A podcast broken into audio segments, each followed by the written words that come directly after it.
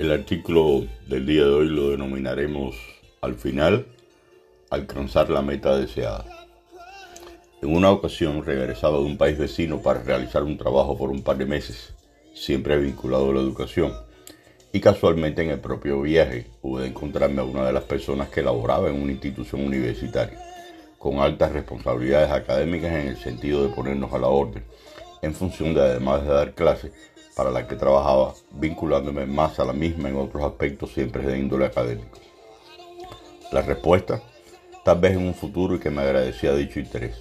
Una sana y educada respuesta, donde se evidenciaba honestidad en, aquellas once palabras.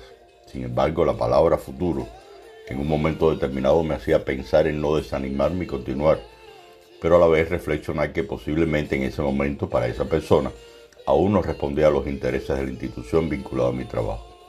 Sentarme a esperar, no. Derrotado, tampoco.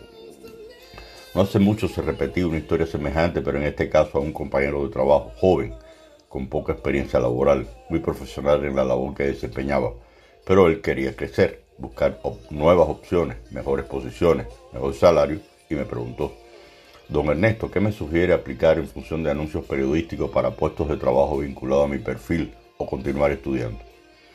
Tal vez la diferencia entre mi anécdota antes descrita y la pregunta de Carlos se centraba en la edad y por ende la experiencia de unos añitos más.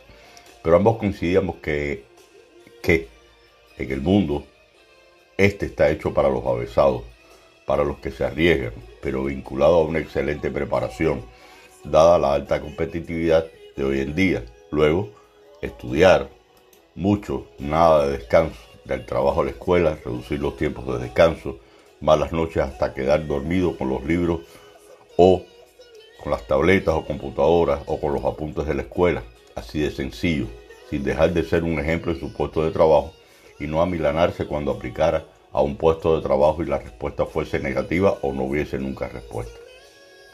El consejo a modo de síntesis, ser perseverante. ¿Cuándo? Siempre. La perseverancia se considera como valor hermana de la fortaleza. Con frecuencia en muchos aspectos de la vida existe una verdadera lucha. Desde la escuela, el aguantar a un jefe lleno de defectos, tener, pero una novia o un novio que hace cosas que nos desagradan, tener un marido o una esposa que a veces nos tensa en muchos otros momentos de la vida, los cuales pueden ser difíciles. El combustible para que la perseverancia pueda moverse largamente es el de la visión de largo plazo y la profundidad la perseverancia requiere sentido común. A cambio de contar con el valor de la perseverancia, obtendremos el gozo de luchar por lo que queremos. Tal vez no lo logremos de inmediato, incluso tal vez no logremos algo en el final. Sin embargo, es importante disfrutar el camino. La perseverancia brinda estabilidad, confianza y es un signo de madurez.